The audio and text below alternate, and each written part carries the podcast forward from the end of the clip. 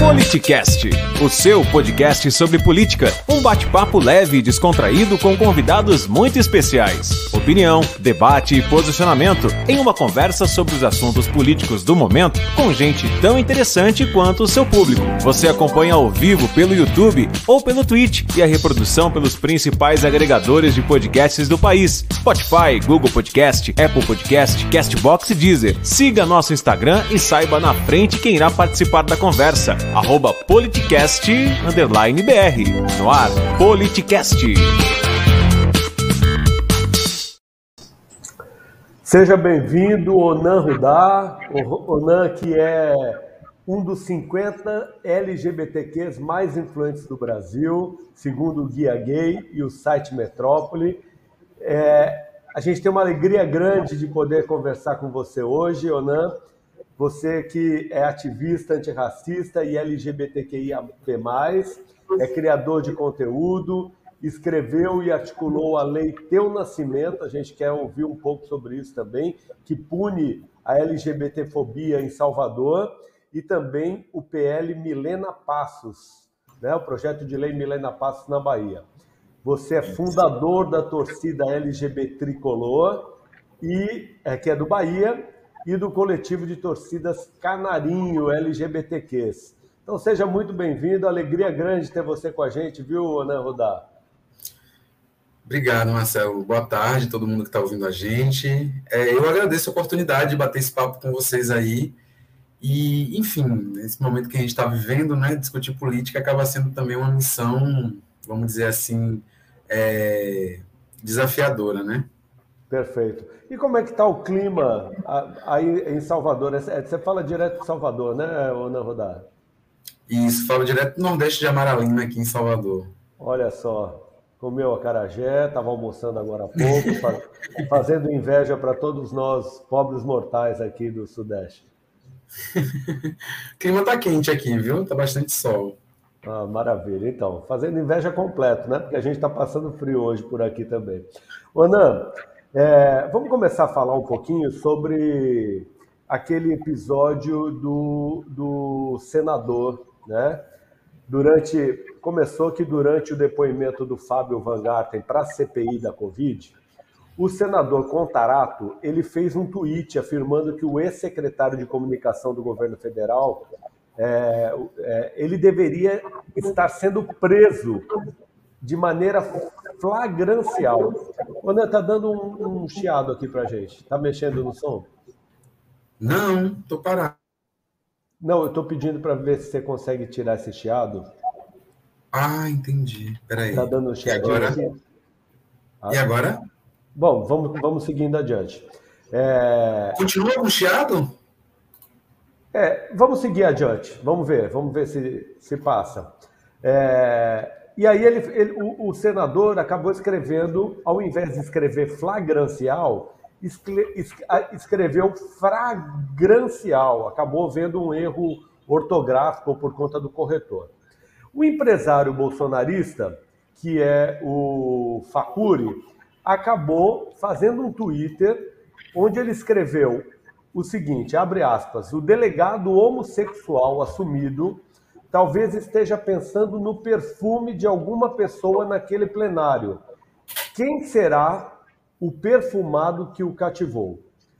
Então, durante o depoimento desse empresário, o presidente Omar Aziz acabou cedendo uh, ao Fabiano Contarato, o senador do Espírito Santo, para que ele pudesse questionar o Facuri pelos seus comentários homofóbicos.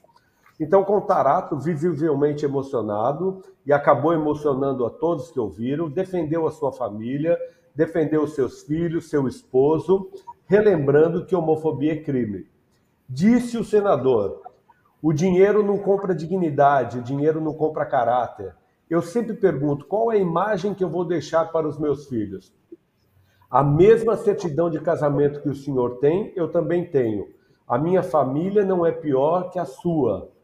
O senhor não sabe a dor que eu sinto. O senhor representa bem esse presidente que fala em nome da família, mas não respeita a família, que fala em Deus acima de todos, mas não respeita o amor. Enfim, O que, que você tem a dizer sobre esse comentário onde o, o senador Contarato acabou dando um recado e, e mostrando como lida com gente homofóbica?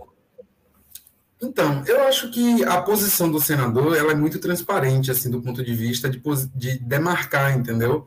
O que é que representa, na realidade, as expressões que são usadas por esse grupo, agrupamento político que hoje ocupa a presidência da República e que envolve, obviamente, não só os atores e atrizes que estão dentro do governo, mas que também estão fora dele, dando sustentação, financiando atos, fazendo uma série de movimentações para poder garantir é, a capilaridade desse governo dentro da sociedade, entendeu? E que fala em nome da família, mas o que a gente tem visto, na realidade, é uma defesa só da própria família. Pior do que isso, né? A destruição de milhões de famílias do Brasil a partir de um descuido com a pandemia é, que a gente descobre agora, assim, e ficamos oh, todo mundo horrorizado com a condução que tinha nos bastidores, né, os interesses que estavam por trás de campanhas como a gente viu, de defesa de ivermectina, de cloroquina, de resistência com relação à vacina, entre, entre, tantas, entre, entre tantas outras coisas. Então, é, são pessoas que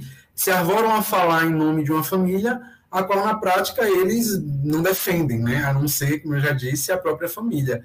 Eu acho que foi assim. Ou, ou, ou a família.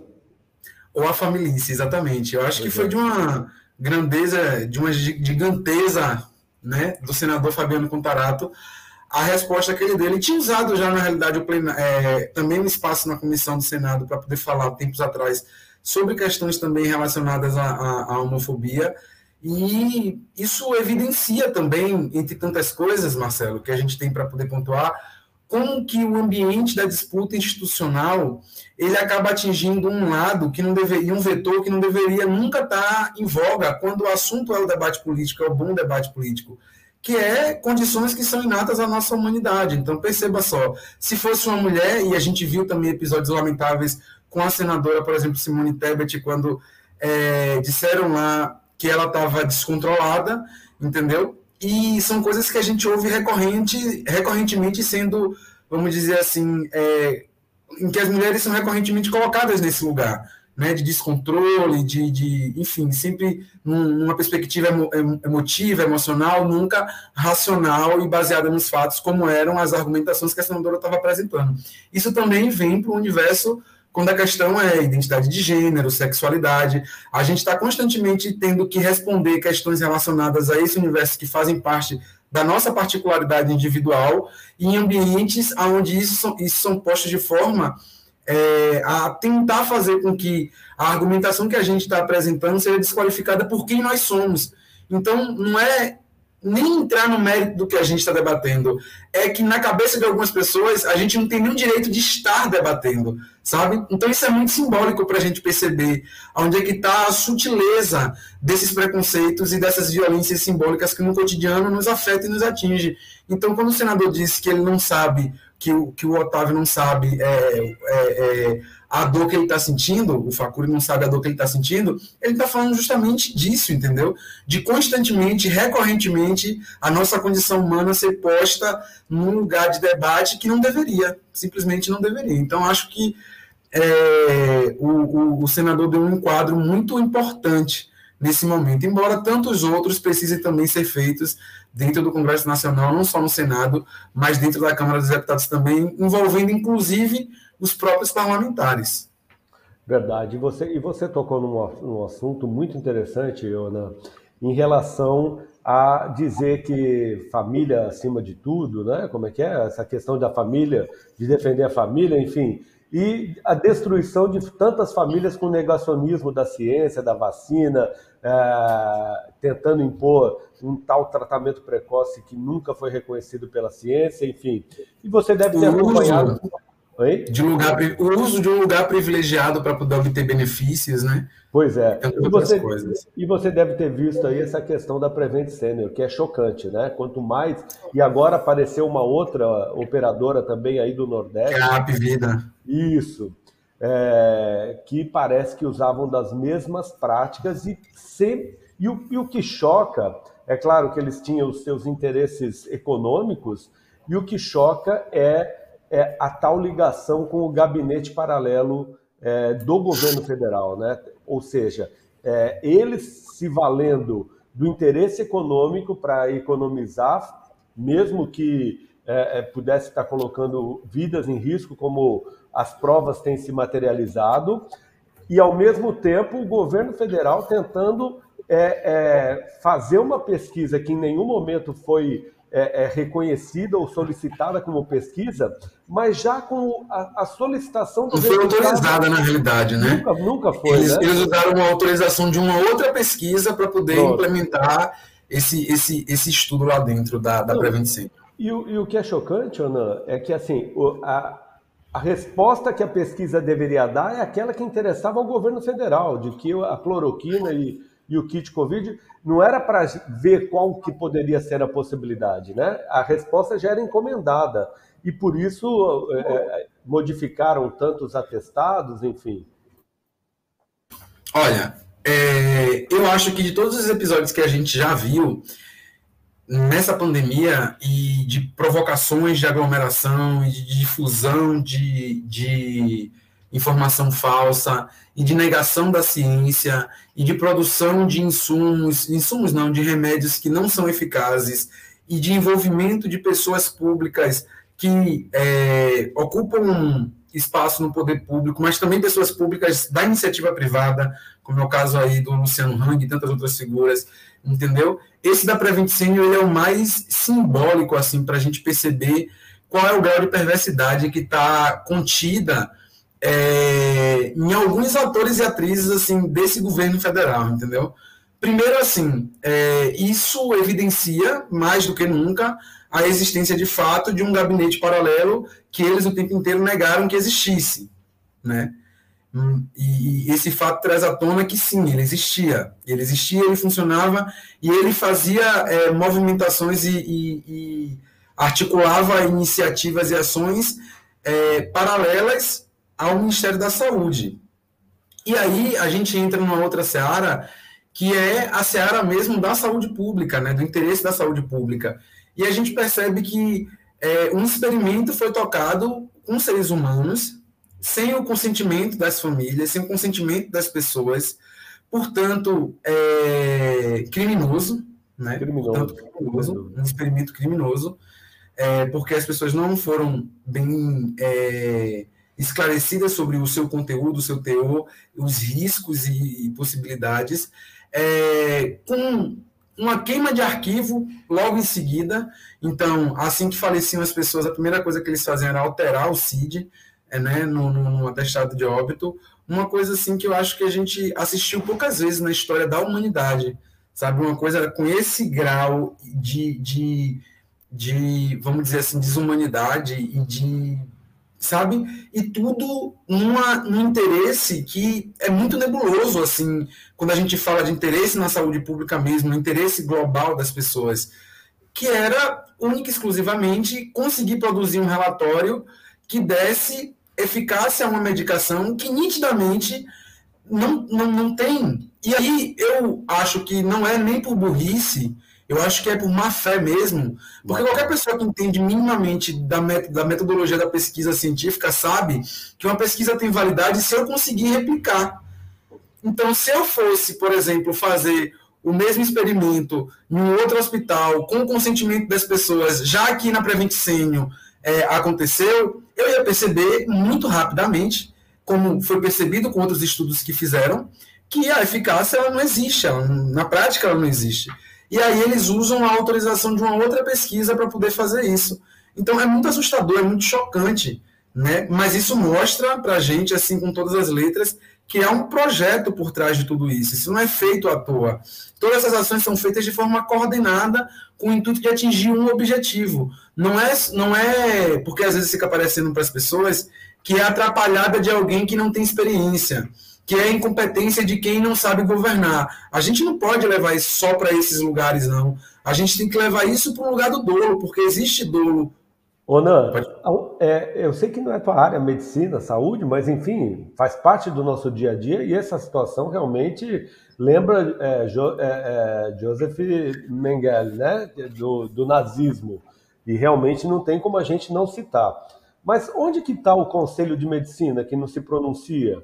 É, é, eles que se pronunciaram em relação a tantas outras coisas, como a questão dos médicos cubanos que estavam no Brasil, e agora parece que nada está existindo, nada está acontecendo. Um presidente que, que, em atos considerados de charlatão, é, medica sem ser médico, né?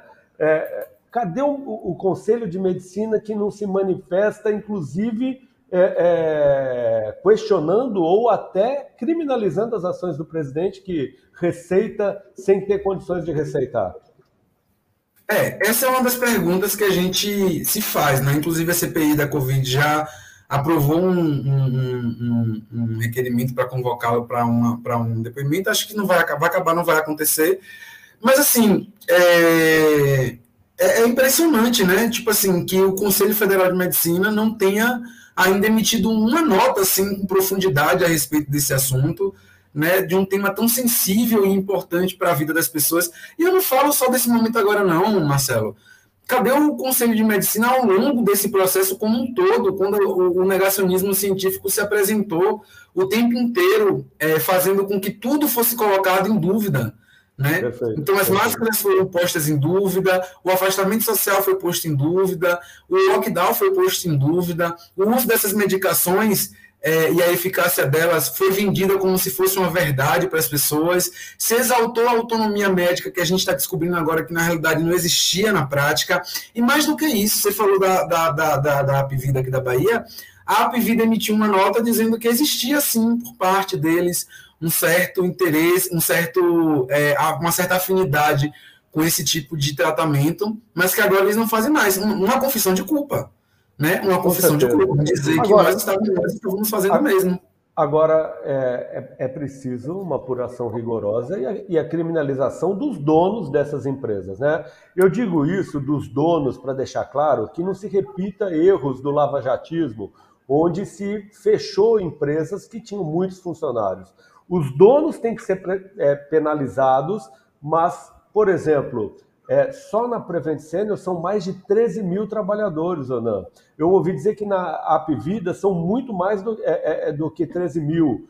Então, é necessário que os donos sejam responsabilizados por, essa, por essas atitudes, sejam criminalizados, mas que a empresa seja preservada.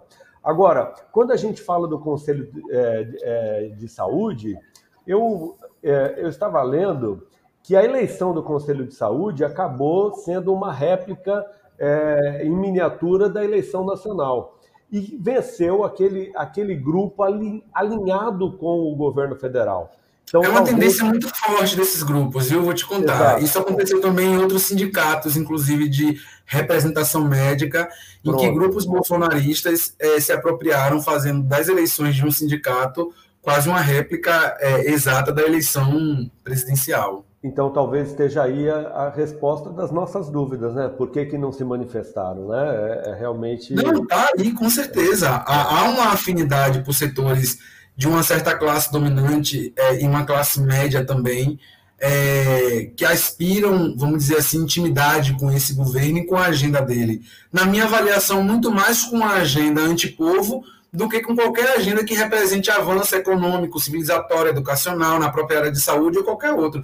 Porque em todos os aspectos da vida, o que a gente tem visto são retrocessos. A gente só tem visto é, avanço na, nos benefícios e nos patrimônios dessas pessoas que compõem esse consórcio, entendeu? Então, o que justifica uma categoria que passa seis anos na faculdade se formar, para se formar, entendeu? Mais dois anos ali para poder, pelo menos, mais dois anos ali num processo duríssimo é, é, de residência para poder ter ali uma especialização, tá entendendo? É, apoiar alguém que faz tantos ataques, é, enfim, a própria ciência, a própria saúde pública. É óbvio que eu não estou generalizando com todos os médicos, mas eu estou dizendo o seguinte: estou dizendo que há um, um, uma intimidade, uma proximidade ainda de setores de uma certa é, classe média que ainda acredita nesse, nesse delírio que está posto aí por essa, por essa gente, que nós podemos resolver a situação do Brasil apenas pela força do discurso e com a agenda antipovo. Não pode. Em maior e menor medida, em maior e menor escala, quando é, a gente, o que a gente tem visto na realidade é que toda a sociedade tem sido atingida né, com a política econômica, com desastre é, na condução da saúde pública e de tantas áreas da vida. A consequência objetiva é a diminuição do poder de compra de todas as famílias, não só das famílias mais pobres, não só das famílias negras, que compõem a maioria das famílias que moram nas periferias, mas é de todas. E aí eu acho que há, dessa categoria, sim, é uma certa burrice com relação a isso, entendeu? De quem opta por apoiar uma agenda que lhe causa muitos prejuízos. Agora, é evidente, a gente tem no imaginário coletivo do brasileiro alguns aspectos e algumas é, é, síndromes, a gente ouviu falar da síndrome do vira-lata, entre tantas outras coisas, né? que constrói um mito, uma imagem mítica de um, de um tipo de brasileiro e que isso tem uma certa força ainda em setores médios da sociedade, mas que a gente precisa combater e desconstruir. Tá entendendo? Não é simples, mas assim. Isso que você está falando, Ana, vem muito a calhar com um comentário que uma, um, uma moça eu achei muito bacana chama Amanda, inclusive é estudante de medicina. Ela fez um comentário, uma pergunta em forma de comentário, eu achei muito legal. E eu vou ler para você aqui para você comentar. É, disse ela: Eu acredito que a atual presidência do país conseguiu fazer com que o preconceito contra as minorias crescesse e se normalizasse. Um preconceito que já era presente nas pessoas, mas que era contido e se revertia em menos violência verbal e física. Os discursos do presidente, disse ela, encorajam os preconceituosos a expor as opiniões e a defender pessoas com menor privilégio social e normalizam as agressões. Afinal, o presidente fala, né? Essa, disse ela, é a minha visão na minha posição fora de qualquer minoria. Então, Ana, eu gostaria de te ouvir em relação ao, a como esse cenário afetou toda essa comunidade e as minorias do país. Marcelo, veja bem, é, vamos parar para refletir, refletir o Brasil real. O Brasil real. Qual é o Brasil real? E isso tem a ver com o próprio governo Bolsonaro, mas também para a gente resgatar um processo histórico. Porque, assim, é, o, o discurso de Bolsonaro legitima, mas a violência cotidiana já existia. Então, quando a gente para, por exemplo, para poder olhar para tudo que diz respeito a uma situação de vida ruim, precária, de, de carência, de ausência, sabe? A gente vai perceber que, por exemplo, no caso da comunidade negra, isso sempre teve posto para ela, não é isso? Tudo de, de, de, Quando a gente olha para o que representa uma vida é, promissora, aí a gente não consegue identificar esses atores e atrizes negros em sua maioria, para poder falar, por exemplo, da comunidade negra. Eu estou dizendo que a gente já vem em um processo de violência contra a juventude negra e de extermínio, onde a cada 24 minutos um jovem negro é assassinado. Eu estou falando de um sistema prisional e carcerário que foi criado, desenhado, moldado para poder promover o encarceramento em massa de uma comunidade que é completamente desassistida por qualquer órgão público do Estado de qualidade, a gente não tem das periferias, a não ser a ação da polícia cotidiana, nenhum agente do Estado funcionando e trazendo dignidade às pessoas que moram nesses ambientes. E é dentro desses ambientes onde se trava a tal da guerra às drogas, que faz com que a gente tenha é, é, é um índice de violência explodindo nesses ambientes, entendeu? E fazendo com que essas pessoas estejam submetidas a, a, uma violência urbana absurda, sabe? Então eu estou falando de um sistema prisional que é desenhado para poder promover o encarceramento em massa de uma parcela da sociedade. Qual é essa parcela? A comunidade negra. Quando a gente olha para os índices de salário, de acesso a saneamento básico, quando a gente olha para todo esse conjunto de coisas, quando a gente olha, por exemplo, para a comunidade LGBTQIA, que a violência no Brasil tem aumentado muito também contra essa comunidade, a gente vai perceber que a gente sempre teve um Brasil então, marcado. Então, desculpa te cortar. Então, está aumentando. O, o que mudou a partir Eu vou chegar lá, eu vou chegar lá no que foi que mudou a partir de Bolsonaro. Pronto. Mas, assim, eu acho importante que a gente resgate qual é o Brasil que a gente tem, porque é em cima desse Brasil que a gente tem que atuar, e aí a gente vai perceber onde é que Bolsonaro ele consegue, é, enfim, conquistar uma parcela da sociedade. Né? E aí a gente tem visto, por exemplo, que não baixa o índice de popularidade dele abaixo de 20%, isso é um dado para a gente também né, para a gente ficar ligado e ficar atento. Mas a gente tem um Brasil que é flagrantemente desigual na prática. Um dos países onde a desigualdade é, é, é, é maior no planeta inteiro, sabe? Isso faz com que a gente tenha os mais ricos muito ricos e os mais pobres muito pobres, assim, uma distância abissal entre um e outro certo? Nesse contexto aí, a gente vinha passando por um processo de inclusão dessa comunidade. Por exemplo, as políticas de ações afirmativas que democratizaram o acesso ao ensino superior e ao ensino superior, superior público, que é o ensino de melhor qualidade que a gente tem, provocou e mostrou para a gente como é que é refletida a lógica racial no Brasil já há muito tempo, não é de agora. Então, qual era o principal discurso? Vai, é, como é que diz? Vai baixar a qualidade do ensino superior brasileiro. As cotas vão baixar a qualidade do ensino superior brasileiro, vai vai sucatear o ensino a partir das cotas. O que a gente viu não foi isso, certo? Mas perceba só, essa ambiência que foi gerada a partir é, é, desses conflitos que tiveram que ser mexidos por conta do processo histórico que a gente tem no Brasil, fez com que a gente também tivesse, por parte dos meios de comunicação, muita desonestidade no trato do debate público. Então, Bolsonaro foi apresentado como sendo o representante legítimo de uma parcela da sociedade que tem uma reflexão e que essa reflexão era legítima. Então, o fascismo foi legitimado como opinião. O fascismo foi legitimado como uma, é, vamos dizer assim, uma ferramenta de disputa do da, da sociedade, de como ela tem que ser, dos valores e tudo mais. Está entendendo? Isso obviamente, fez com que uma parcela da, da, da, da população que já tem isso né, posto no seu imaginário acreditasse que ela podia mesmo, tipo assim, não, é válido. Isso está posto mesmo, é válido, é válido, é válido, é válido, e foi validando esse discurso de ódio contra a comunidade. O impacto real disso. O Atlas da Violência que sai agora, que ele mede ali o ano 2019, que é é, o primeiro ano do governo Bolsonaro. O que, que a gente observa? O índice de homicídio geral reduziu por arma de fogo, reduziu, mas aumentou a quantidade de pessoas pretas mortas no Brasil, de pessoas negras, aumentou a quantidade de violência contra a comunidade LGBTQIAP+, e leve em consideração que os dados que mede a violência contra essa comunidade são dados muito precários, porque o IBGE não coleta, por exemplo, a informação da orientação sexual e da identidade de gênero das pessoas quando faz o censo, que é, na minha avaliação, um crime, porque como é que a gente gera política pública sem saber qual é o extrato real da sociedade? Tá entendendo?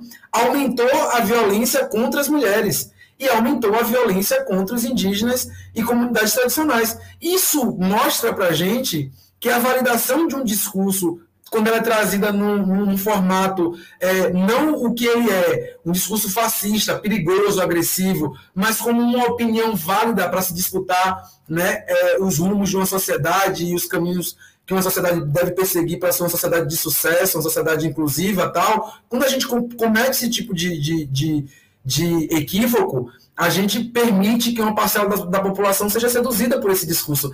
E aí leve, levemos em consideração que Deus também entrou nessa. Colocaram Deus nessa. E aí a gente teve os principais líderes religiosos do Brasil, que tem. É, é, é, alguns têm canal de televisão, portanto, interesse direto na propaganda publicitária feita pelo governo e outros têm programas de televisão que também demandam de patrocínios de financiamento e receberam bastante patrocínios e financiamentos de empresários aliados desse governo, entrassem nessa parada aí também para poder disputar a partir da sua lógica religiosa o que deve ser o Brasil e o desenho. Isso, isso é uma reedição do que a gente viu em 64. Agora, uma reedição muito pior, muito mal, é, é muito mais, vamos dizer assim, nociva Óbvio que 64 também, o desenho da, daquele episódio do golpe de 64 também é um negócio pavoroso quando a gente para para ver, sabe? Mas é o mesmo discurso, a mesma cartilha, uma reedição exata, até os mesmos valores da família com Deus. Você lembra da, da, da marcha, né? Da família com Deus pela liberdade. E é até então, difícil, é até difícil de compreender, né? Como é que, como é que é, é, um cristão, né? Jesus que era, in, é, era inclusivo é, pregar tanta exclusão, não é? é pastores que pregam é, que o pai da mentira é o diabo, defendeu o presidente que defende a fake news e diz que contar mentira faz parte do dia a dia. Ou então pregar a paz e defender a, a, a, o acesso às armas, enfim, coisas que realmente não estão fazendo muito sentido, a não ser benefícios de alguns, né? Porque a gente não pode generalizar, a gente sabe que existem é, é, cristãos que, que não se conformam com tudo isso, né, Ona? como qualquer comunidade, a comunidade cristã é diversa. E o tempo inteiro houveram pessoas e vozes é, dissonantes dentro desse movimento. O que eu acho que esse, esse, esse, esse, esses, essas vozes dissonantes elas precisam se posicionar publicamente. Ficar nesse sapatinho de que não vamos expor para não expor o povo de Deus, enquanto isso tem pessoas usando o nome de Deus, malversando, lá na frente vai ter um impacto também negativo para essas pessoas, porque elas também vão ser vistas como radicais, religiosas, fundamentalistas, que não estão nem um pingo preocupado com a vida e que usam o nome de Deus para poder obter vantagens e lucros individuais e particulares. Não é à toa que a gente tem visto aí que boa parte desses líderes religiosos saltam de patrimônio muito mais do que quem está que tá trabalhando e ralando no seu cotidiano sem pagar um centavo de imposto. Um Verdade. centavo de imposto. E por falar entendeu? em patrimônio, a gente vê um ministro da Economia, Paulo Guedes, com uma offshore num paraíso fiscal, o que não faz sentido nenhum, não é? E o conflito de interesses muito evidente, porque alguém que, que há cinco anos atrás fez uma remessa de quase 10 milhões de dólares para um paraíso fiscal, com a desvalorização do, do, do, real em cinco vezes, tem seu patrimônio multiplicado em cinco, né? no exterior em dólar. Deixa eu te dizer uma coisa, As Marcelo. estão acontecendo e as pessoas estão ficando quietas. Não, eu nem acho. Eu vou ser, vou ser sincero com você. A minha leitura sobre esse episódio de Guedes não é nem que há conflito de interesse, é que há, é que há crime mesmo. Eu não tenho dúvida. Mesmo. Até porque houve, houve, houve, movimentação durante o período que ele está no, como ministério, no Ministério da Economia. Dia 20 de fevereiro de 2020, o, o senhor Paulo Guedes disse que as pessoas estavam dizendo que o câmbio estava 4,30, 4 e pouco, e que o câmbio estava nervoso. E ele disse com todas as letras: o câmbio não está nervoso, o câmbio mudou. O câmbio mudou. Qual que é a consequência direta disso? A consequência direta disso é que ele estava dizendo que o, que o dólar, portanto, iria ficar mais caro mesmo, e isso era uma decisão política e econômica, certo? E a consequência objetiva é que ele ganhava com isso. Multiplicou em cinco vezes o patrimônio dele. E tem mais, ele junto com o Roberto Campos Neto, que Quando também... alguém brinca de roleta russa, você sabe o que é aquela brincadeira de roleta russa? Sim, sim. Essa pessoa ela pode ser criminalizada, ela pode ser punida ou não por participar de uma brincadeira e matar alguém. Exato. Ainda que, ah, foi uma brincadeira, tal, eu, eu não era bem isso que eu queria. Ah, então eu mudei o sistema, é, é, é, como é que diz? Cambial do país, mas eu não queria ter lucro, não queria ter ganho com isso. É. Mas tive 14 mil reais por dia de ganho. Ah, pelo amor de Deus. Se, se, se, se 10 milhões de dólares valiam 10 milhões de reais, hoje valem 50 milhões de reais, né? Com a, com a desvalorização em cinco vezes. Enfim, é, é, e, é, é pequena, né? É pequena essa valorização, né, Onan? Enfim, se alguém tinha alguma dúvida por que, que o Onan Rudá é um dos 50 LGBTQs mais influentes do Brasil, ouvindo essa conversa agradável, a gente tem muito assunto, né, Onan? Muito bom conversar com você tempo, a conversa boa é assim, o tempo passa rápido, já estamos é, quase estourando nosso tempo. Eu queria tocar alguns assuntos um pouquinho mais rápido, é, se você, para a gente aproveitar dentro dos nossos 40 minutos aí. Os atos de 2 de outubro, hein? Oi? Os atos de 2 de outubro, teve esse ato aí na Bahia, em Salvador? Teve, teve, foi bastante mobilizado. Você Mas a gente. Lá, Oi? Você esteve presente? Eu não estou podendo ir para a aglomeração por conta de função religiosa, certo. né? Porque eu sou do Candomblé e o Candomblé tem, enfim, sua dinâmica também e suas particularidades. Certo. Mas eu estou sempre acompanhando as mobilizações e as construções das organizações dos atos aqui, né? Porque eu, eu sou alguém bastante ativo politicamente, assim, na minha atuação cotidiana.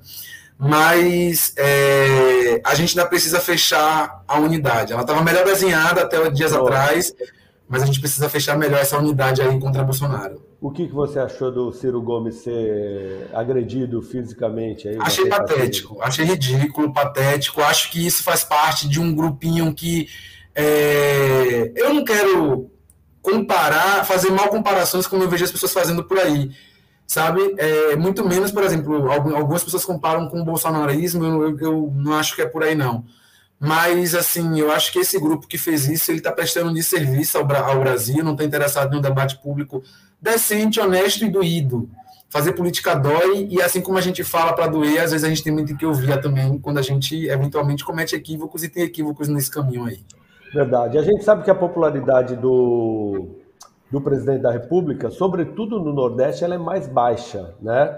É, eu estive recentemente no sertão de Pernambuco e realmente eu vi que ele tem uma popularidade baixíssima, muito baixa mesmo. É, eu fiquei até surpreso porque no Sudeste a gente não vê com tanta ênfase essa baixa popularidade. Então, surpreso positivamente, eu vou revelar aqui. É, e aí, a gente tem, tem acompanhado, o, o, Congresso tentou, é, tentou fazer aquela Wi-Fi gratuito nas escolas e ele vetou. Era até um recurso bastante baixo face ao orçamento do governo federal. Ele vetou e agora veio com o Wi-Fi Brasil. O Wi-Fi Brasil, é, veja como ele tenta se apoderar o tempo inteiro do. do, derrubaram o veto, né? É, hein? Não, derrubaram o veto. Não, desse, não, agora ele fez o Wi-Fi Brasil. Esse não foi derrubado. E aí o Wi-Fi Brasil, ele tá, é, é para levar a internet, que é um programa, em princípio, muito bom, sobretudo para as comunidades mais carentes. A maior, a maior parte dos municípios que serão é, contemplados ficam no Nordeste. E aí, a, a, o comentário que eu quero é o seguinte: para as pessoas fazerem acesso ao, pelo Wi-Fi Brasil, vão ter que assistir uma propaganda do governo federal. Uma propaganda. Esse ponto me chama muita atenção. Uma, uma espécie de campanha antecipada, fazendo uma propaganda positiva do governo, justamente na maior parte dos municípios onde ele está com baixa popularidade. Ou seja, dinheiro público a serviço de quem ou não? Ou de quem? Ah, a serviço dos interesses pessoais, individuais, particulares e mesquinhos de Bolsonaro e da sua família. Unicamente a serviço disso. Pronto. É, ou nós vamos fazer aquele ping-pong, que é o jogo de respostas rápidas. Eu falo, você me responde com o que vem à cabeça. Pode ser? Gente, eu queria tanto ouvir um pouco sobre futebol, sobre a torcida, ah. sobre o projeto de lei. Eu acho que você vai ter que voltar. Vai ter que falar mais Só marcar que estamos aí. Pronto, vai ser uma alegria grande para a gente. Então agora vamos para esse ping-pong, para a gente finalizar. Pode ser? Pode sim, pode sim. Pronto. Vitória eu Bahia. A gente ia ficar umas duas horas aqui falando, por isso que eu... ah, do jeito que está agradável, era tranquilo. Vitória ou Bahia? Ah, Bahia, pelo amor de Deus. por que, pelo amor de Deus?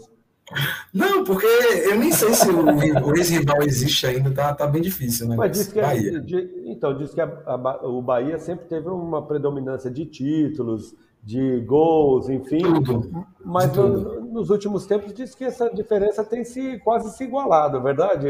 Eu não sei não, não sei de quando é isso não aí. Essa é a maior fake news da história da Bahia. um país? Um país?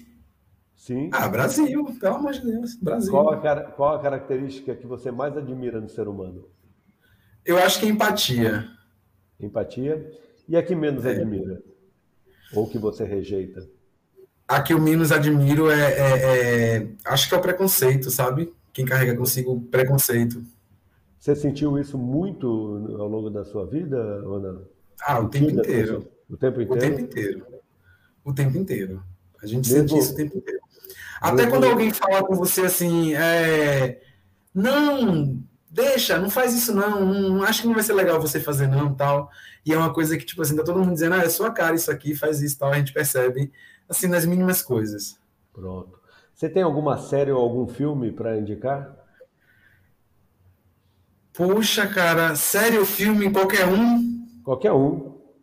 Hora de Olha, eu indicaria o filme que conta a história de Luiz Gama, que é um filme muito bom, certo? É... Mas, assim, eu eu gosto muito de assistir Big Bang a Teoria. Eu já assisti umas 20 vezes. eu gosto de ciência. Oh, bacana. Algum livro que você possa Ah, e tem um livro. De, eu sempre recomendo um livro é, chamado As Rebeliões da Senzala, de Clóvis Moura.